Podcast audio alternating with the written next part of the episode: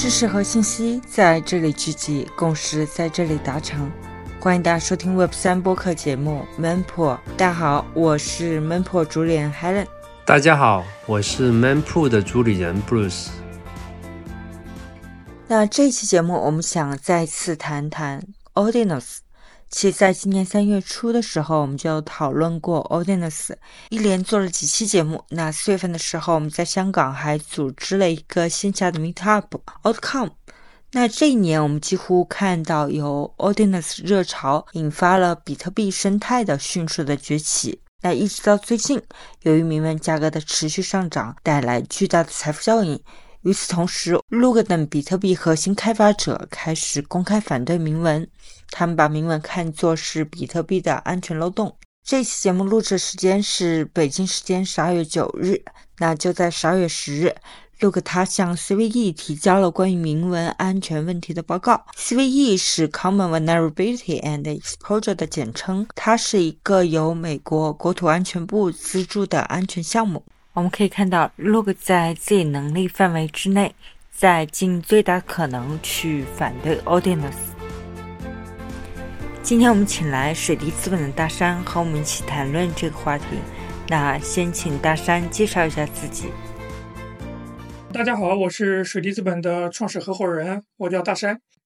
非常高兴能够来到这次播客。我们水滴资本的话，是国内机构里面应该是比较早的关注到。比特币生态的 VC 之一，那我们最早在二一年底、二二年初的时候就开始发表关于闪电网络呀、关于 Taproot 升级之后的一些比特币的一些机会的这么一些研报啊，大家可以去搜搜索到。后面又发了一些关于 RGB 的呀、关于铭文的一些研报，受到了很多人的认可吧。应该说，比特币生态是我们过去两年投资的各个赛道里面花的筹码最多的一个赛道啊。我们前前后后。仅仅在过去两年，我们就投了超过十五个比特币生态的项目，涵盖了铭文赛道、L2 的赛道、闪电网络、啊 ZK-UP、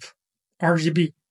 这些，包括 Noster 这几个赛道啊，反正都是比特币相关的一些赛道。那我们在呃今年的时候，Audience 火了之后呢，那我们就深刻的感受到整个 Crypto 社区，而不仅仅是比特币社区的热点或者专注点，其实都开始往比特币生态这边转移。所以我们感觉这个机会越来越明显。那我们在两个月之前正式的在香港跟 Web3 Lab 共同发起的 Satoshi Lab。那这个 Satoshi Lab 呢是专注于比特币生态的这么一个孵化研究加投资的机构。水滴资本，我们本身跟太平洋保险的香港资管公司发起了两支受香港 SFC 监管的合规基金啊，所以我们的业务的重点也在香港。所以我们在香港发起这个 Satoshi Lab。也希望 Satoshi Lab 能成为亚洲范围内比特币生态的一个重要的玩家吧。就我们里面有技术专家，然后有超过十家投资机构，然后也有一个类似于这种道基金可以投资和支持项目。那我们也会定期的开展这种 Demo Day，那里面比较优秀的项目，我我们会直接投资。除了 Satosh Lab 的投资之外，背后的基金包括我们水滴资本，包括其他一些机构，也可以进一步的去跟项目方洽谈进一步的投资。啊，所以不论是我们水滴资本也好，Satosh Lab 也好，后面都会花非常多的精力在比特币生态。我知道水滴资本应该是华人基金里面对比特币生态特别看好，也是比较早进入的。另外一位合伙人巨蟹其实是非常了解以太坊，是把以太坊这个名字带入这个中文圈的。您也是在你接触到比特币非常欧剧，所以您水滴资本是就呃行业的欧剧组成的这个基金，为什么你们会比较看好呃比特币生态呢？能不能简单给我们介绍一下？Bruce 说的很对啊，确实我们在早期在以太坊社社区参与是比较深的啊。Vitalik 最早来上海募资的时候，其实我们几个合伙人都见过，当时以太坊的白皮书是由另外一位创始合伙人巨蟹和。咕噜就庇护的咕噜，他们两位共同翻译的。我没记错的话，应该是分布式资本的沈波拜托他们两个翻译的。后来他们对于 Ethereum 这个中文名起了好几个中文名哈，以太坊是其中一个。就以太坊这个名字是巨蟹提出来的，当时还有好几个名字，但是那几个名字呢，后来大家都没有接受，最终大家叫习惯了，就叫了以太坊。所以你看，我们早期其实是给以太坊社区还做了不少贡献的，包括一直到一六年以前，其实我们的经历。在以太坊上还是花了很多的，因为我们觉得以太坊确实给币圈带来了很多的新的技术，很多很多新的东西。那因为在一七年以前，其实比特币上能做的东西非常非常少啊。但是在一七年之后，就 R C U 之后呢，那我们感觉以太坊的性能或者说它它们实现的一些东西，跟我们预期的不太一样。因为早年的时候，以太坊刚刚出来的时候，它的愿景是世界计算机，上面要在链上处理特别多的东西。但是从一五年它上线到一七年，大家在什么发币，那我们看到好像只有这一个发币这一个事儿落地了，其他的一些所谓的计算机的一些东西，它远远没法承受。所以我们后来其实又去支持了很多所谓的 Ethereum Killer，就以太坊的杀手，包括 Cosmos 呀，包括博卡呀。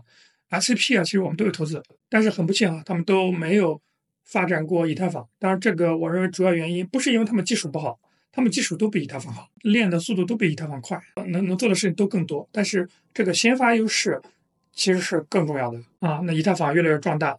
最后有了 DeFi Summer 啊。但是嗯，我们始终觉得以太坊并不是区块链行业的终局。当然，我不是说以太坊不好，以太坊给币圈带来贡献是没有任何一个。其他区块链可以比的，但是，啊，我们做事情不能完全屁股决定脑袋。就我们水滴资本持仓的以太坊也比较大啊，但是，因为我们几个人都是那种技术出身啊，我们还是希望区块链技术或者说啊能够真正造福人类，或者说啊能够真正做一些事情的。但是我们看以太坊，它的 Layer One 它的处理性能很不行，所以早年的以太坊实际上想走的路子是 Layer One 的扩展，比如说像 Sharding 啊、Plasma 这些东西都是在。Layer One 做扩容，那 Layer One 扩容实际上是一个非常啊符合去中心化理想、非常符合区块链精神的这么一种扩容。所以在这条路线上走出了萨拉纳，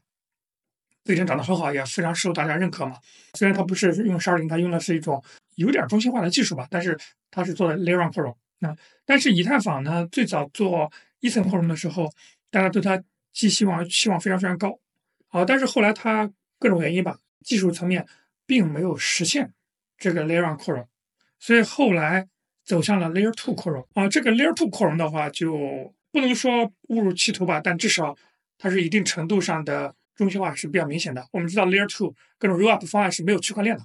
它就是一堆交易有个中心化的 Sequencer 来排序。那么现在大家觉得这个中心化的 Sequencer 排序这种方式可能又不够中心化，隐私方面也有问题，所以又提出了 ZK，用通过 ZK 技术是去。改善它的一些问题，但是 ZK 又需要大量的计算，被迫又引入了 ZKP 的这种矿机硬件计算，所以以太坊整个的发展路线，我觉得就非常别扭哈，不美观。我们工程师出身，我们解决问题要简洁啊，就跟比特币一样，它是个非常完美的一个货币，非常简洁，任何人员都能听明白，它是个非常简洁的一个东西。但以太坊就 Layer Two，本来 POW 转 POS 这个东西可能是环保什么各种问题吧，我们不去说。放 POW 跟 POS 更有优缺点，我觉得这没问题。OK，搞了一个中心化 Layer Two，那么现在又要用 ZK 去解决一些问题，ZK 又要去加矿机，所以就绕了一个弯儿，又是别别扭扭的 POW，而且这个架构非常的不美观，所以这是一点，我们觉得它有点不太是大家最早期望的那个样子了。第二点呢，就是呃，以太坊基金会的路线图啊，我们觉得过于清晰，但是呢，没有任何惊喜。就我们假设。以太坊刚刚经历了 merge，后面马上要坎坷升级，可能后面 purge、work、splurge 这几个阶段都规划的非常清晰。但是你去真真正研究哈，你会发现并没有特别让人惊喜的东东西。就 everything is pressed in，就是社区都觉得 OK，未来以太坊就要这个样子，所以我给你这个价格。那么作为投资人来说的话，投的是预期，投的是未来，投的是不清晰。如果特别清晰了，这里面投资机会是少的。所以从这点来讲的话，嗯，以太坊的前景呢，综合来讲就。没有特别大啊！我不是说我再强调一下，我不是说要 diss 以太坊，或者不是说以太坊死，绝对不会的啊！以太坊在 D3 方面的一些优势是无与伦比的啊，但它也解决了很多的问题。但是从投资角度来讲，我确实觉得以太坊的上限是非常有限的。而在这个阶段呢，我们恰恰发现，特别是 Taproot 升级之后，那比特币其实有了特别大的一个改观，可编程性这方面，或者说可扩展这方面，都有了很大的一个改善，不论是闪电网络。突破 Taproot Taproot Set 的一些突破，包括 Taproot 升级之后意外带来的是 Ordinals 的这个技术、铭文技术、BRC20 的技术，包括各种延伸的一些协议啊，给了比特币非常丰富的一个想象空间。我们知道以太坊其实最早火起来也是 RCO 那波先大量发行资产，或者说大量发行空气币，发了一堆不知道有什么用的空气币。但是，当你发的资产够多，吸引的钱够多，可能这里面很多的钱都是那种疯狂情绪的钱，但没关系，不管什么样的钱，它都是钱。钱够多了之后，自然会有有人内卷。这个内卷之后，大家努力的给自己 token 去赋能，把更多功能加进来，而不仅仅是把它纯粹变作为一个 meme。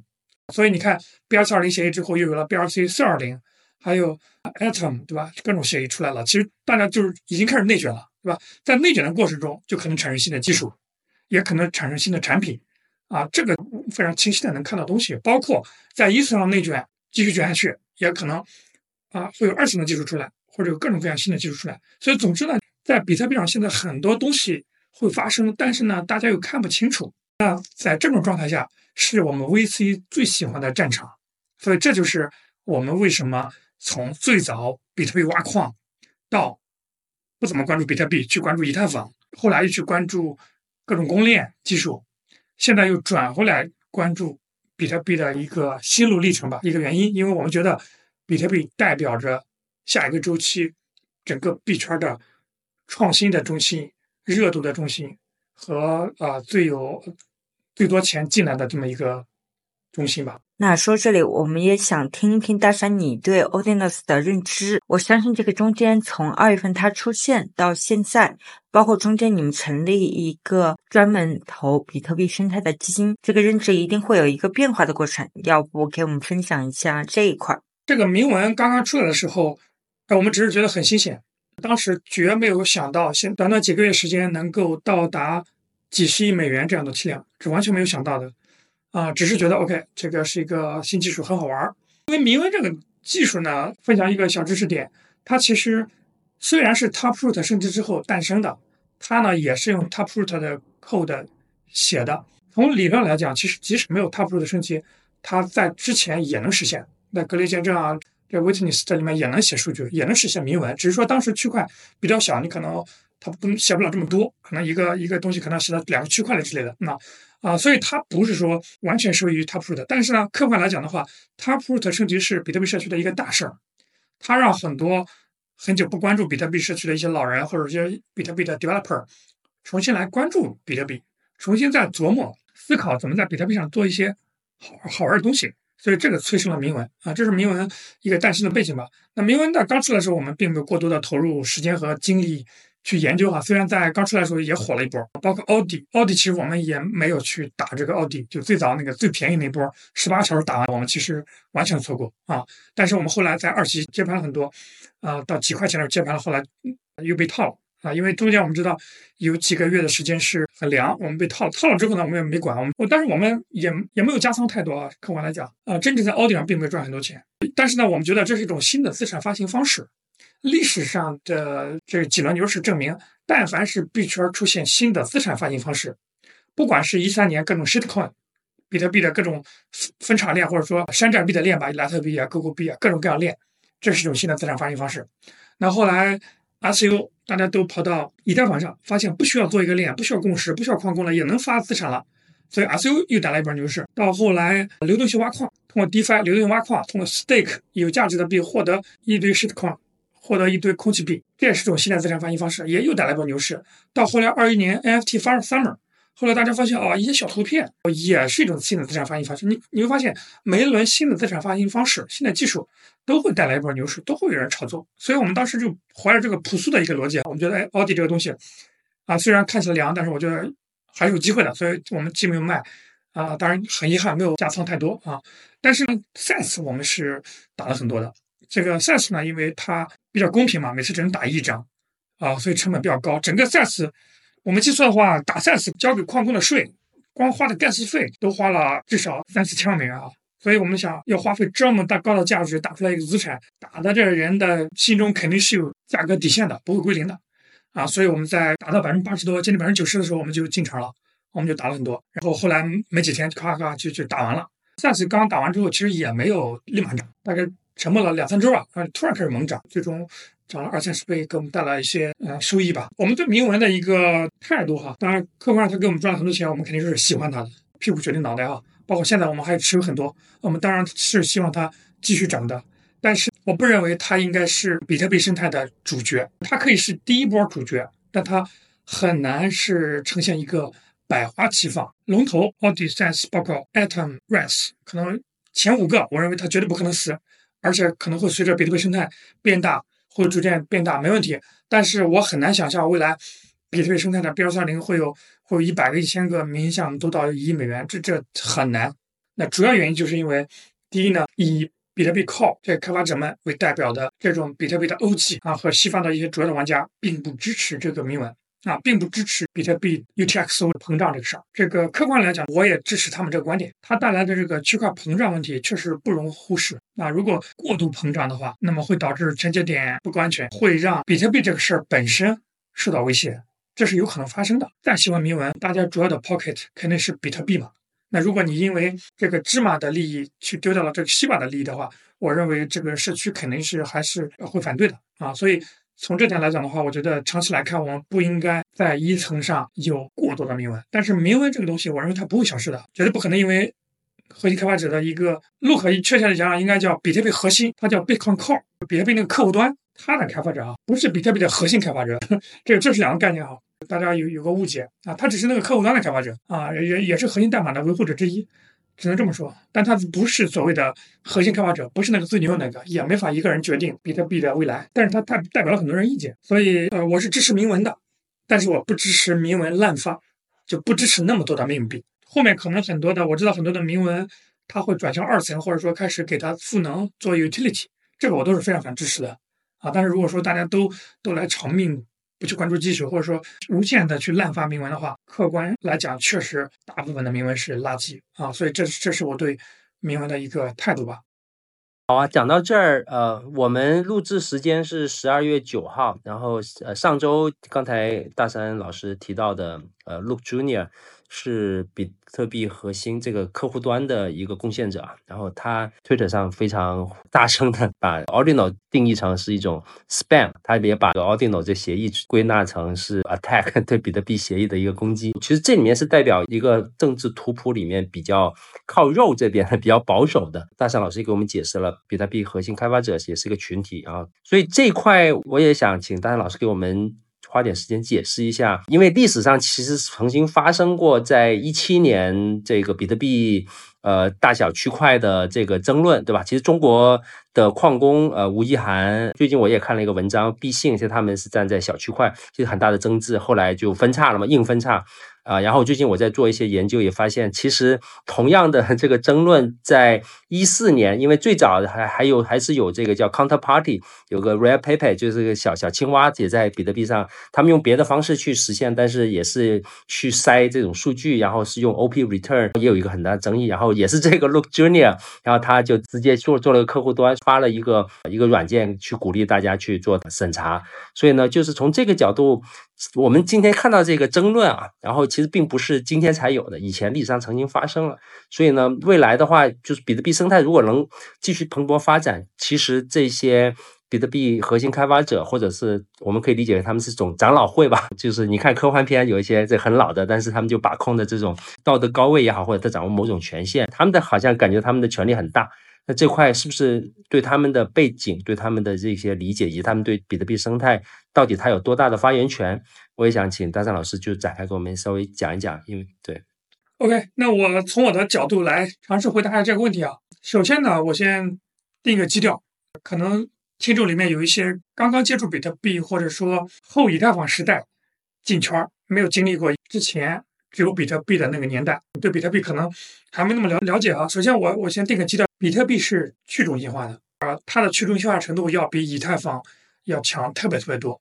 比特币是没有像以太坊基金会这么一个绝对权威的存在的。为什么？因为萨托什已经消失了。比特币 Core 它是一个客户端，那么是最原生的一个客户端，那么他们的话语权肯定是很大的，包括 GitHub 的代码的维护者。有好几个人，对吧？他们的话语权也是很大的，但他们的作用，大家可以把他们想象成，如果我们比特币是个宗教的话，咱们都是信仰者，只要比特币 holder 都是信仰者。那么他们的地位什么呢？他们的地位有点类似于梵蒂冈，现代的梵蒂冈，不是当年的梵蒂冈。大家会非常尊敬他们。你比如你是一个天主教徒，或你是个基督教徒，你会非常尊敬梵蒂冈的那些教皇们，或者说那些长老们，但是你平时不需要跟他们打交道，他们说的话你也可以不听，你就是为了自己心中的那个信仰，因为大家是信仰耶稣的，根据自己对耶稣的一个理解去做事情，或者说根据圣经上的一些事情去规范你的行为举止。但是呢，梵蒂冈呢有有有几个人，他们很有地位啊，大家非常尊敬他们，他们客观上也在组织一些。非常 routine、非常一些常规的事情，比如说搞搞这种宗教的活动，或者修修补补一些东西，就类似于这个 GitHub 这些代码维护者，可能隔个几年修修补丁，或者发布一个新版本升级啊，他们很重要，但是他们绝对决定不了这个宗教本身的走向，或者说他们要去改教义，这是不可能的，因为那些都是耶稣定下来的事情，就是萨托士定下来的事情，所以大家不用担心，说是 OK，那是不是 Bitcoin Core 这几个人？以他们为中心，是吧？他们说了都算，这是一个前提。比特币是去中心化的，但是呢，比特币社区呢，它是非常讲究共识的。我们说回当年分叉大战，那分叉大战的话，实际上是中国的矿工以吴继汉为为首的这种矿工团体，跟 Bitcoin Core 为首的这些西方的这个利益团体吧，一个争论。那最终为什么吴继汉他们输了呢？为什么他们作为矿霸或者说主要的算力的持有者还输了呢？实际上就是因为他们。并没有获得大多数的社区的支持。什么叫社区？社区其实就是你和我所有的人。当年 BC 是一度非常非常火，我们是完整的经历了那个那个阶段的。当时一度 BC 是的价格涨到了以太坊的零点三级，相对比特币的汇率一直在涨，而且这个 BC 是算力马上要 flip 比特币了。很危险，千钧一发的时候，实际上是有一些矿工倒戈了，就本身支持 BCH 的一些矿工突然切回去了，支持比特币，所以我们才有现在的小区块的比特币啊，所以 Bitcoin Core 这帮人才赢了。但是你要知道，在这场战争中，Bitcoin Core 其实是没有发挥什么作用，它其实就是等着，它的命运是由矿工决定的，并不是它能改变什么事情。所以我说，比特币 Core 或者说比特币的信仰，或者说比特币这个宗教，或者说比特币这个产品，你把它当成什么都行。这个东西真正的决策者就是社区。那我们再具体点，这个社区其中有两个角色：第一是矿工，第二是全节点的运行者。这两波的力量其实是比比 Bitcoin Core 影响力都要大。那全节点的维护人，任何一个人都可以试，你也可以试。你只要在你电脑上跑一个全节点，你就能决定比特币的一个走势。这种人数是最多的，这就是社区的每个人都可以这样做。矿工的话，那是虽然是一小部分人，但是他们也是有千千万万的小矿工构成的。他们也代表社区，恰恰被靠这些开发者们，他代表不了。但是呢，我们要对他足够的尊敬。所以我看到很多的这次争论，很多中国的比亚小林的社区的人去骂卢卡，说你这个他的字或怎么着。我觉得这个大可不必。他们对于比特币社区的作用就跟梵蒂冈那样人，他们贡献也是很大的，大家要对他们足够的尊敬。但是呢，没必要把他们说的话当圣旨。那我再解释一下，很多人会担心，OK，他会不会强行升级啊，让大家的命币、让奥迪都没了呢？这也不可能发生。我可以明确告诉大家，不可能发生。不论矿工群体也好，全节点的有一些全节点，它不升级，不把奥迪呢屏蔽，那这奥迪呢 B 二三零就能继续运行。而且这个东西已经写到链上去了，它也不可能消失啊。所以从各个层面来讲，大家不用担心自己的 B 二四二零、自己奥迪呢各种资产消失掉，也不用担心后面没得玩了啊。但是我一定程度上真的是要替 Look 说句话，我是希望未来大家的重点尽量的转到二层上去，大家做一些应用或者做一些复杂的、非常占据空间的。一些事情还是要去二层上，因为二层的技术现在已经足够成熟，有好几个二层的网络都在测试网。那一层还是尽量的留给珍贵的电子黄金和世界货币比特币。当然，有一些比较已经共识非常强的、市值非常大的，比如四二零，像奥迪啊、像 Atom 啊、像 SAS 这些，在一层上也没问题，因为它足够珍贵了。但是，一些垃圾的或者什么的，真的我觉得没必要去占据这宝贵的一层的空间。接下来，我想请教一些关于比特币生态发展方向的问题。您刚有提到，您相信以太坊生态它不会是一个区块链终局的样子，而比特币有可能能够带来这个终局。那很有意思一点，我记得今年年初 o d i n u s 刚刚出来的时候，其实很多人还在讨论比特币它需要发展生态吗？就是还在讨论是与否。因为一直以来，大家对比特币的定义是世界货币、电子黄金。那我们能够看到，在一年的时间里，比特币生态的发展势头是无法逆转了。我的问题是，如果说比特币的生态要发展下去，它会发展成什么样子呢？应该和以太坊是不一样的方向，对吗？就您刚刚也提到，生态它最好是去二层上去发展，是说有了二层的赋能之后，我们在比特币上什么都可以做。还说，即便要发展生态，它也需要去沿着比特币，它是一个世界货币电子黄金这个底层定义去发展呢？OK，那我先说一下比特币二层啊，什么叫比特币二层？比特币二层有几条路线，第一条路线呢最好理解，就是类似于以太坊的那种二层。但我们知道，现在以太坊的主流二层都是中心化的，它没有区块，它就是排序器，中心化的排序器来给它排序交易这样的东西。大家没有意识到这是不对的，或者说这是有问题的。为什么？因为最早以太坊社区是从比特币社区发展出来的。在一四年的时候，卡里克说我要做一个以太坊。其实他最早是想在比特币上做智能合约的。维塔里克是一个大区块的一个支持者，啊，他他是希望能在区块链上做更多事情，而不仅仅是一个货币的。当时他他倒是没有受到什么阻挠，但是当然有人批评他不要去做这种垃圾的事情。但是主要是因为那会儿的比特币的技术还不够成熟。S e g w a t 啊，Taproot 啊，这些都没有，他没法做，没法实现，所以所以他才去做了以太坊。大家最早对他的期望就是，OK，那你要做世界计算机，那你把应用这事儿做好，那我们比特币就把这块市场或者说把这块东西全都拱手交给你。所以当时也有很多的比特币的社区的核心的人吧，追随着维塔里克去了以太坊社区，为以太坊早期的发展做出了一些不可磨灭的一些贡献。但是大家对以太坊的期望是。就我们做任何事情，在币上做任何事情，都要有个前提，就是你要做到去中心化。所以说，大家早期的时候对以太坊的一个期望是，你要做一层扩容，要在去中心化这个前提下去做扩容。所以最早那个十二点分片这个技术是最受大家，包括 Casper、CBC 这种技术是最受大家追捧的嘛。但是以太坊基金会或者整个以太坊社区实际上搞了几年没有搞出来，技术上很多问题没有解决，所以搞去搞了现在比较中心的二层。比特币社区的人就想。那既然你去搞二层又这么中心化，那我比特币上是不是也可以搞二层？因为对于二层的团队来说，它的一层到底是比特币啊还是以太坊啊，区别不是很大。唯一的区别就是可能你以太坊的一层可能跟二层做了一些适配，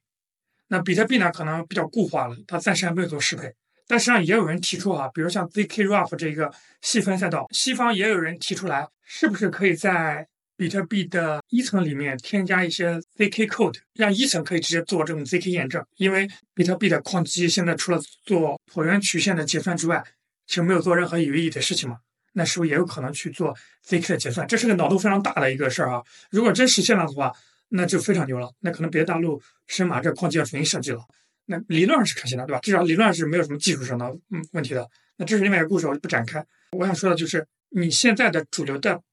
以太坊的 L2 都太中心化了，但是呢，我们发现好像社区都非常接受这种中心化，非常心安理得的啊，在享受这个中心化带来的便利。所以一帮比特币的社区的人说：“OK，那我把它平行迁移过来行不行？我在比特币上做 L2 行不行？”当然可以，你顶多就是因为比特币区块链的特点，你把数据存储或 DA 解决方案搞好就行了。这个都是技术问题，都可以解决，不能是用分布式存储的方式也好，或者做一个压缩也好，或者做一个什么好，有有几种解决方案。一个结论，比特币生态上完全可以做类似于以太坊的各种各样的 Layer Two，啊，这是比特币 Layer Two 的一个发展方向。当然，我个人没有那么的喜欢这个方向啊，因为我觉得这个东西是你以太坊走出来的路子，比特币作为老大哥没必要去学你以太坊啊。虽然以太坊 Layer Two 其实本质。也是从比特币学过去的，比如说 OP 的这个 challenge 这个机制，因为它不是实时的数据上链嘛，你要 challenge 也要需要等个几天。这个其实最早是从比特币 Plasma 技术提炼出去的，那 Plasma 又是比特币社区讨论出来的技术，包括最近的以太坊的 Istanbul DevCon 上，维塔里克又讲到 Plasma 这种超能范，其实这东西都是比特币社区出来的啊，只是在以太坊发展光大了，所以即使我们讲比特币拿过来。也不能说是比特币去学了以太坊，因为你以太坊最早也是从比特币学的嘛，所以这两个关系就比较复杂了。我们不争论这个事情，无所谓。反正在开源的世界中，谁学谁都一样。至少我不同意说是比特币上有类似于以太坊的 Layer Two 是去学习以太坊，但是这个事不让我很兴奋。为什么？因为我们即使去看以太坊上 Layer Two，它的功能也有限，它的性能也有限。先不说它的中心化的问题。它能做到的 TPS 也也也不是很高，但是这是一个方向，而且落地比较快，所以我们可以看到，二四年一月份开始，陆陆续续就会有这样的 Layer Two 上线，甚至我知道一些明星的以太坊的 Layer Two 团队，包括 Starknet，包括 OP，他们其实都在调那在比特币上去做他们的 Layer Two，或者把他们 Layer Two 扩展到比特币底层的可行性，甚至有的已经开始写代码准备做了。他们并不认为自己是以太坊生态项目，他们认为自己是 Layer Two 技术项目。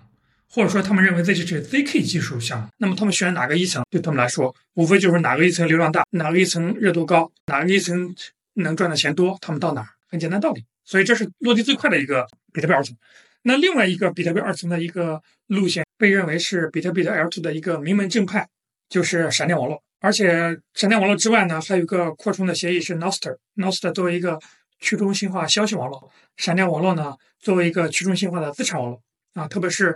Taproot Set 能够在闪电网络上发行之后，那这里面的想象力非常非常大啊，因为 NOST 本身能做各种社交啊、游戏啊、媒体啊，做到完全的去中心化，就跟比如现在以太坊社区在炒作一个叫全链游戏，什么东西都放到链上，本质是为了实现一个从前到后的一个完全的一个去中心化。但是这些东西在 NOST 上面其实都能做到的，因为 NOST 是 Relay 和 Client 这么一个去中心化的一个消息网络，完全可以做到完全去中心化的游戏，包括社交，已经上线了很多了。那么它唯一的缺点就是没有资产，但这个资产呢，可以通过跟闪电网络来集成，来实现一个去中心化资产网络，就能够发币、转账或者做一些事情。这俩结合，我认为是一个非常完美的一个匹配。但这里面有个小插曲，我得跟大家说啊，虽然这个 Noster 的创始人 diss 过闪电网络，觉得闪电网络有些问题。但它本身其实早年是闪电网络的核心开发者之一，所以这里面有一些相爱相杀的味道啊。说 Nostr 的创始人一直说闪电网络性能有些问题啊，但是呢，他有没有好的解决方案？他只是 diss 闪电网络。那我我觉得未来有可能出现一个更好的、比闪电网络更好的技术，能跟 Nostr 结合也没问题，我们非常非常欢迎。但现阶段的话，至少 Nostr 上的大部分的应用都是集成了闪电网络作为资产。啊，协议的，所以这是我们非常重视的另外一个比特币的一个 Layer Two 的一个方向，闪电网络叫 Nostr，这个的落地情况也非常好。其实已经有些项目已经跑出来了，就最快我觉得大量爆发应该明年下半年，但是它可能比像 EVM 啊、像 ZQUp 的这种的比特币 Layer Two 要慢一些，因为这种类似于以太坊的这种 Layer Two 已经在以太坊测试非常充分了嘛，它只要解决好第一方案就可以直接搬过来了，所以它上线比较快。所以明年有两个 Layer Two 的赛道都会爆发。第三个的比特币 Layer Two 方向呢是 RGB。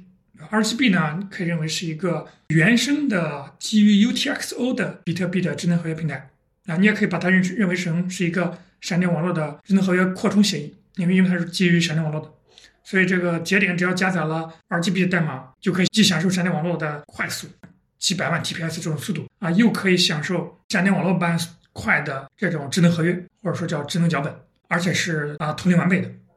那这非常非常重要。它为什么能实现这么快呢？简单来讲，它是把计算放到链下和客户端加密，端到端客户端加密，用这种方式来实现一个去中心化的智能合约，而且非常非常快速。所以可以看到哈，有了闪电网络，有了 RGB，我们是能实现一个什么东西呢？是能实现一个以太坊的 L2 完全做不到的事情。比如说，我们把整个的 Web 二点零的一代一一些应用变成 Web three，为什么以太坊的 L two 做不了呢？因为你的性能实测下来就是几几千 TPS 啊，甚至你 L two 的 TPS 稍微高一点，你的 gas 费也能达到每笔一块、两块、三块美元，这个是这种应用无法接受的。但是闪电网络 RGB 几乎没有 gas 费，速度超级快。比如我做一个社交，做社交软件，做一个游戏，我可能每天要几千万 TPS，但是我价值其实没那么高。那这时候，如果你每个转账都要收我 gas 费的话，我是受不了的。所以在以太坊上做 Web 三点零是一个伪概念，不可能的啊！不论它性能也好，它的 gas 费的机制也好，都不足以支撑这种 massive adoption 的这种 Web 三点零。但是这个东西是在比特币的二层上是有可能的。所以为什么我们啊水滴资本要去大力布局比特币的二层？因为我们。作为 VC 啊，还是想项目方去创造价值的，做出来真正的改变人类生活方式、给社会创造价值的这种应用来的。而这些东西呢，在一层上，在铭文上面也不可能做到。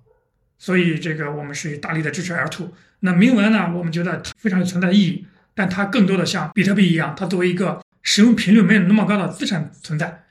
那我跟别人打了一个比方啊，就是比特币它本身是一个非常肥沃的一个土地。就跟盖亚一样，大地母亲盖亚。早年的时候，大家技术非常不成熟，只有一个转账这一个技术，所以大家在这个时候发掘出来了 Bitcoin 这一个资产，大家把它认为是黄金啊。这就跟人类社会几千年前全球各地的人民不约而同的都把黄金作为啊一般等价物，作为一个非常重要的资产。但是你想想，如果几千年前你在一个偶然机会把石油给挖出来，你会觉得它很有价值吗？也不会。你会觉得这种黑乎乎的又很脏又很臭，没有任何价值，对不对？那是因为当时你没有任何技术去有效的利用这个石油。那么在这个比特币这个大地上，还有各种各样资产，包括铜啊、镍啊，各种稀有金属啊，因为你技术不成熟，所以你没法有效利用。其实铭文或者说 BRC 二零，我认为就是这种资产。比特币是第一个黄金，可能 Audi 可能是石油啊，随便说的 s a s 可能是铜啊，Atom 可能是其他一个什么东西。但大家的 L2 技术现在还不成熟，没法利用，所以就挖出来先放那儿，你先去占坑，先知道有这么个资产。但是等到 L2 比较火的时候，完全可以把这个资产 roll up 到二层上。把它放到二层上去利用。你比如说，我我可以针对奥迪直接做一个二层，能不能？当然可以。我这个二层就是用奥迪作为我的治理代币也好，或者作为这个 gas 代币也好，完全没有问题啊。那我想到一层上转账的时候，我就去一层上转账。我平时就不要去浪费珍贵的比特币空间。但是我在这个二层完全可以以奥迪为 gas 币去实现以太坊上的二层能做到所有的事情，没问题啊。我 s 次可以 s 次其实算是第一个这样做的吧，因为 Unisat 它也宣布了自己未来会做二层。那么它在二层会用 SaaS 这个代币做 gas，是吧？他也想到这一点了。后面的什么 Atom 或者什么的也可以啊。那无非就是大家给它赋能嘛。所以第一步，大家先把这些珍贵的资产，因为四个字母的这个铭文它数量是有限的，先挖出来，先去抢坑。那后面逐渐的我们给它去赋能。那不管是通过闪电网络 Taproot Asset 去给它赋能好，或者说通过 Nostr 给它赋能好，或者通过这种类似于以太坊上的 L2 给它赋能好，甚至通过 RGB 给它赋能好，那未来路长得很。所以从这点来讲。你问我区块链世界的终局是什么？那我觉得终局很有可能还是在比特币生态上，对吧？因为这些 L2 能做你以太坊能做到所有的事情，技术上是可行的呀。所以呢，我我为什么还需要那么多链呢？为什么还需要那么多公链呢？当然，这个可能一年半年、一年两年真的实现不了，但至少我觉得，你比特币市值是以太坊的三四倍，甚至这个差距在过去一年半还在继续拉大。我比特币生态能做跟你以太坊生态。一样事情，你作为一个开发者，作为一个应用，或作为一个用户，你来比特币生态的二层上的体验跟以太坊生生态二层一样，甚至更更快。那我凭什么比特币生态的市值现在只有二三十亿美元，你以太坊生态的市值有几千亿美元呢？不合理啊！所以我支持，即使能达到一半，我到一千亿美元，我现在也有几十倍、上百倍的一个涨幅空间。那这就是我们 VC 或者说我们早期投资人喜欢的地方吗？能看到十倍以上、一百倍的机会，那我就值得进来了。但我说的比较俗啊，我完全是从投资角度 在看。对我们其实非常想听到这个投资角度的这个观点。刚才特别精彩，我这边有几个 follow up 的问题，因为刚才你阐述的整个二层的这个方向，我觉得这里面。我们比较关注的就是在中短期的话，其实这个实现路径 go to market 吧，实现路径的一个问题，因为不外乎其实就是比特币主网很拥挤了，活动上面太昂贵了，它有些性能的问题，那去二层这个就包括各种技术，啊，从闪电网络开始只是 focus 在交易啊转账到后面的其他的类型，但是这块它的场景，我觉得是很重要的一个事情，就像。Ordinal 跟这个 BRC20 发生在主网上，其实大家还是相信比特币锁定价值更高。大家可能还是想在主网上发生。当然了，就我们也知道，刚才也讲了，Ordinal BRC20 它导致的这个 UTXO 的级的膨胀啊，粉尘攻击这块也会对网络造成呃可能更长远的一些影响。那那这个也会动了整个大厦的应激，那我们要解决问题。但是在中短期，其实其实从市场来说，大家并不 care 这个问题。所以也需要这长老会需要梵蒂冈他去帮我们 去去 balance。我的问题就是有像这个 Ordinal，那也有像 Atomico，像这个呃，刚才你也提了 RGB，它其实是链外验证嘛，但是它的写也是写回到比特币主网。还有像 Ordinal 的作者 Casey，他现在在开发一个 Rooms 的协议，也是基于 UTXO 的。我的理解，它也是在比特币主网上发生的。那会不会在中短期还是在主网上会有这种，呃，新的协议、衍生协议的诞生上面的一些经济活动、生态的发展？可能 Layer Two 还是一个更远的一个事情。等等后面的一些，一方面是技术成熟，第二方面也是要在主网足够拥挤了，大家才会想去想去二层发生。所以这块也想你讲一讲这里面的一个发生的先后顺序，因为这个是其实结合到市场的需求，也结合到这个呃用户的场景的一个一个角度。OK，我简单呃阐述一下这个问题。我认为肯定会有不断的新的资产发行协议在一层上出现啊，但是我的观点就是一层上可以发资产，或者说一层上资产可以足够多，就是说除了比特币这个黄金之外，我们还是要需要石油，还需要青、铜、铁几十种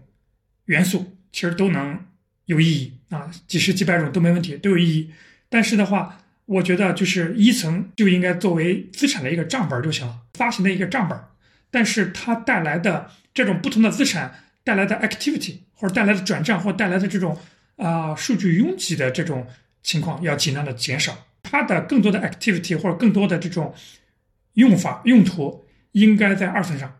这样的话就是一个两全其美的方式，因为一层这个账本太强大了，或者说大家对比特币这个账本太认可了，所以。最贵重的资产或者终极的那个资产是大家肯定倾向于在一层上去发出来的，但是完全可以做到啊，我发出来资产，但我又不造成啊过多的这个 UTX 的这个膨胀。举个例子啊，我在一层发一个资产，比如两千一百万个，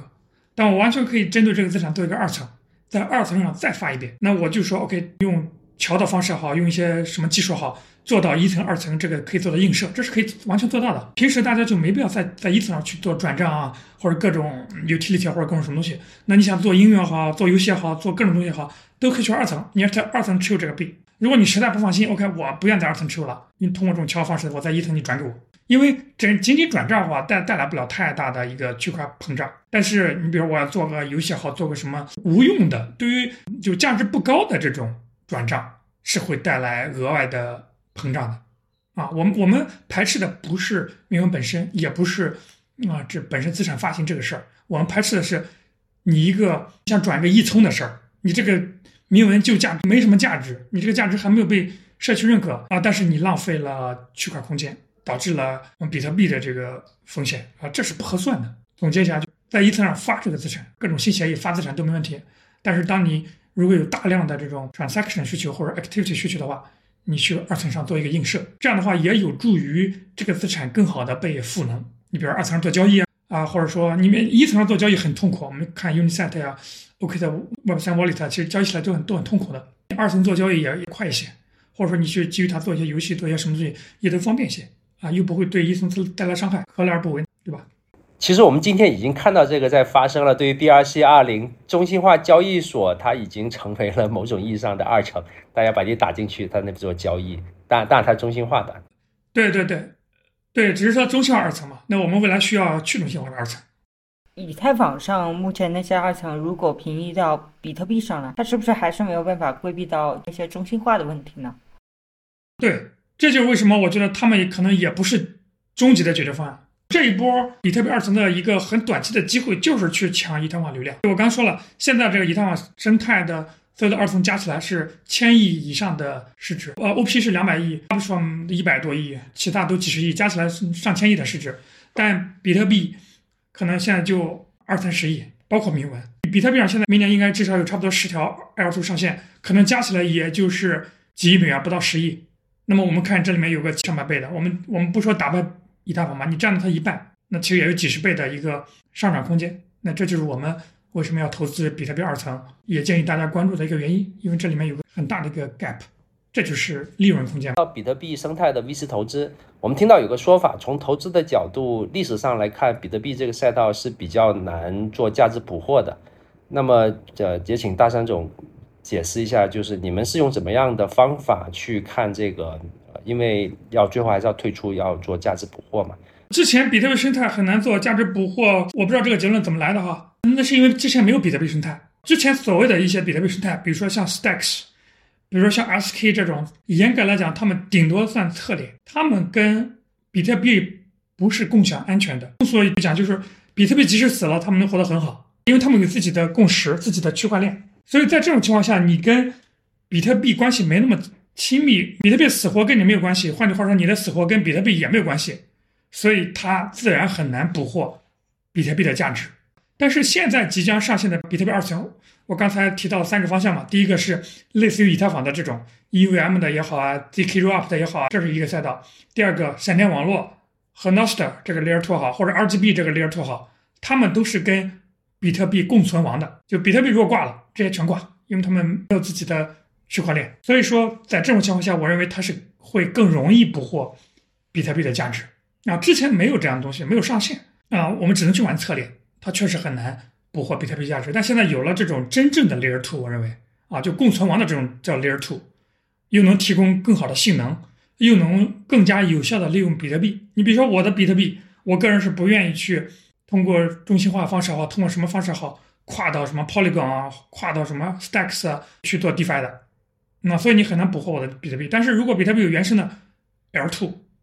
我是很乐意上去做 DeFi 的，或者做做什么事情的，那自然就容易不火。我我提的问题本质上是从投资方的角度，你投一个项目，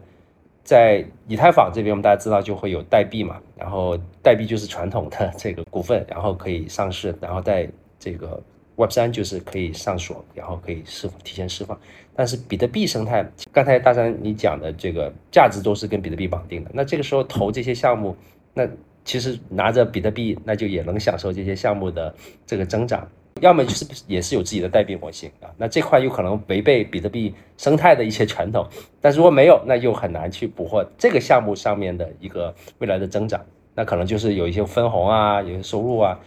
首先啊，这个问题是个很好问题啊，因为现在还没有先例，或者说比特币二层还没有大规模的上线，所以我们很难预测未来情况。但是我知道他们都会有币的，比特币二层的这个代币呢，大概有这么几个情况吧。第一种情况呢，就是我刚说的，像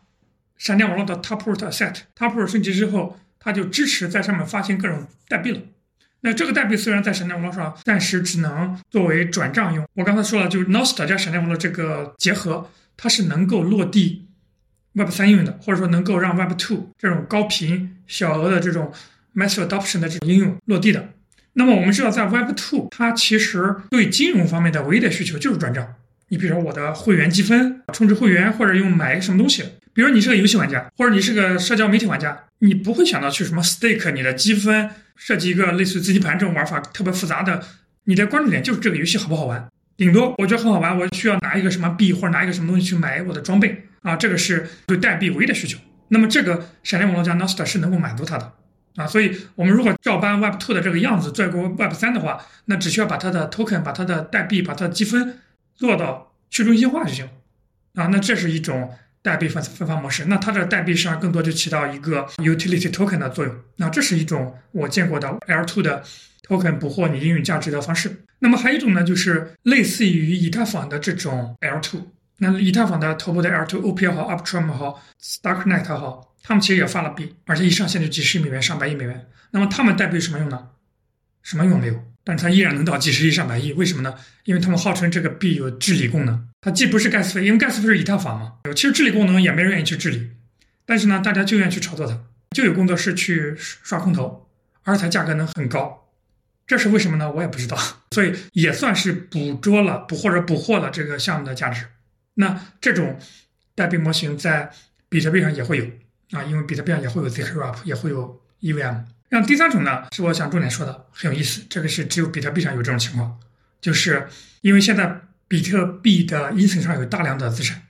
不论是 BS 二零也好，或者 BS 四二零也好，那么他们现在开始内卷，会因为先有了资产，先有了社区，而自发的或者自我驱动的想给这个代币赋能，那么就会去做一个二层，或者说他知道有个团队在做二层。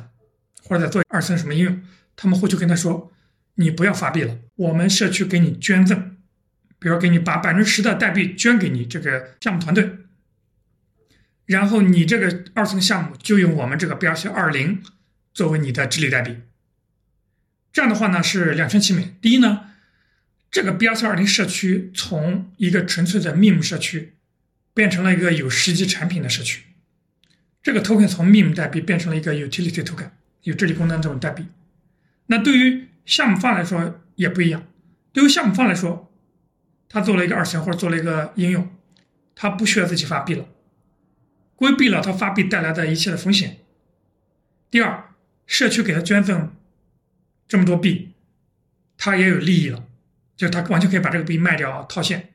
因为正常来讲，我们看其他的以太坊上发币项目。团队占的也就是百分之十、百分之十五，不会太多，剩下其实也都是慢慢给社区啊、给投资人什么的，对吧？还有个好处就是，做了个产品也好，做了一个 L two 好，获取用户其实是非常非常难的。那么多 L two，大家为什么用你？如果你自己发一个币的话，凭什么要大家买你？在以太坊，大家可能是靠啊头部机构的站台，或者说你的技术有多么的先进。总之就是投资机构带着项目方各种表演节目，为了让社区买单嘛。但是在比特币上反过来，是我先有社区，我先有这个币，然后呢，我各种各样节目，让项目方知道我们这个社区有多么活跃，这个社区多么的铁粉啊，然后呢，希望你做应用的或者做 L2 的，选用我们的币作为治理代币，作为你的 gas 代币。或者作为这个 utility token，那对于这个项目方来说，他也免费的获得了一个铁粉社区，这就是双赢嘛啊！所以这三种呢都很好玩。它不是 set 作为一个简单一个支付 token 或者积分的应用用法，就作为治理代币跟以太坊一样的玩法。就你以太坊能玩的我都能玩，比特币上还多了一个把一层的非常珍贵的资产在二层上用，给一层的代币赋能。这三种方式都能捕获价值，我认为，而且特别是第三种非常新颖。您刚反复提到一个概念，就是比特币的原生二层。我不知道您是怎么定义这个比特币的原生二层，但我想至少要有一个维度，就是它要和比特币去 share 共识，对吧？原生二层就是闪电网络，因为前面几次比特币的代码的升级软分叉，其实都是主要是为了支持闪电网络的一个发展啊，所以闪电网络 Taproot Set，包括闪电网络的一个扩充协议 RGB。就智能合约平台基于 UTXO 的，这个都是原生的二层，但是它进展非常缓慢，这个得承认啊。特别是 RGB，我就半年之内可能只能看到 RGB 的一个发币协议上线，它的原生的各种更复杂协议，我估计要一年以后了。那所以我觉得比特币二层发展分两步走，第一步就是先把你以太坊能做的事儿我搬过来，我比特币也能做，先抢一下以太坊的流量和抢一下币圈的关注的眼球。把热度抢过来之后，大家才能发现哦，原来比特币上还有更牛的原生的智能合约协议 RGB。那么大家再去给他们足够的金钱、足够的时间去发展。那您对原生定义是不是说它已经被核心开发者接受，甚至是为它做了一些技术升级才叫原生的？嗯，对你刚说的对，就是我认为原生的就是比特币社区讨论出来的，在其他供应链没有过的创新的。然后，Bitcoin Core 这些开发者们也接受的啊，甚至在代码库里有支持的这种二层叫原生二层。当然了，不同的 BRP 有不同解决方案，包括有些平行链的解决方法呀，甚至什么最近提出来的 BitVM 呀，其实很多哈。这个比特币社区其实虽然开发者看起来没有以太坊社区多，但以太坊社区的开发者大部分都是应用的开发者，都是在乘凉，前人挖井，后人乘凉，都是基于前面代码在做修修改改或做应用。但比特币上开发者正儿八经很多都是原生的一些思维，非常创新的一些思维。那至于哪个 BRP 能被接受，能被 merge 到主代码里去，这个完全是社区共识的一个结果。所以我们就且行且看吧。嗯，这里我还想问一个外行的问题，就是闪电网络，它既然技术这么好，然后又是社区共识，它为什么这么多年没有特别发展起来呢？对，首先就是这个问题确实挺外行，因为闪电网络已经发展起来了，只是可能没有大家想象的那么大啊。就是我不知道怎么定义发展起来啊。闪电网络我给大家提供个数据，它已经有一万多个通道节点，通道里已经叠了超过五千个比特币，就五千个比特币现在是两亿美元，就是有两亿美元 TVL 的啊以太坊应用，你觉得它叫没发展起来吗？对吧？我认为已经是非常非常大了。人数上来讲，原来。App Store 里那个 Finance 那个分类有个叫 Cash APP 的这个应用，一度排名第一下载量。然后如果你去墨西哥坎昆旅游，如果你去巴厘岛旅游，你会发现很多的店已经接受闪电网络做支付。更不用说整个萨尔瓦多这个国家把比特币做认可为法定货币之后，他们的那个官方比特币支付钱包也是闪电网络。不论从使用人数上来讲，这样的比特币的也好，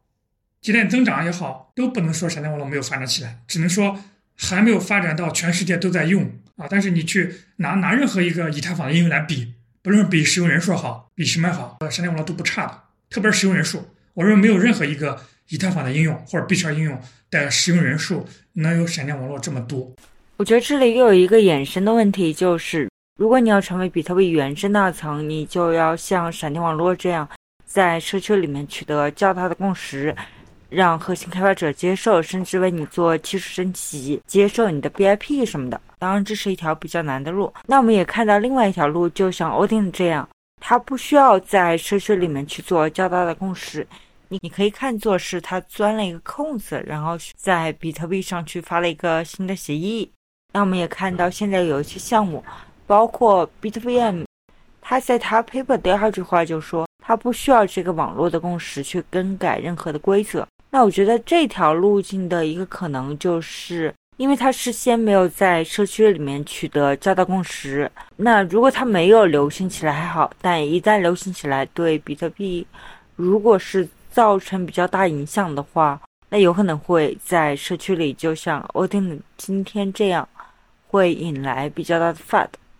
只能说，我只能说有可能，但是我也说不准，所以我们只能到那个时候再看。因为比特币就是一。就是这么个社区，它是没有一个像 Vitalik 这样的人来给大家指明道路的，就完全是社区争吵、社区讨论的结果。所以前面几天比特币核心的这个开发者 Luke 出来，大家吵，好多人都觉得比特币要完蛋或者怎么着要分叉什么的。其实这都过度担心了，不可能的。争吵在比特币社区是一个再简单、再平常不过的事情，只有在争吵中才会达成共识，产生新技术。刚才大山老师那句话，我想再补充一下，说明如果要在，比如说比特币生态，特别是做 Layer Two 的团队，除了技术能力强之外，还需要有很强的增长能力，它能够说服社区，然后大家用户去用，这个这种也是软实力。这是比特币文化的很重要的一部分，就是说服对方同意你。那所以中本聪有有一句名言嘛，就是如果你不相信我或者没明白。我不想花时间去说服你，其实这就是，这就是他已经非常的崩溃了，就是这种这种说服是在比特币早期社区是非常常见的。对，所以我们也很需要这种布道者，这也是为什么我们做播客的原因，也叫 Man Po。然后这个大山也是给这个比特币生态做了布道啊，非常感谢。那我们今天时间也差不多了。好的，那我们这一期节目就到这里，我们下期节目见，谢谢大家的时间。好的，感谢大家，好，再见，再见。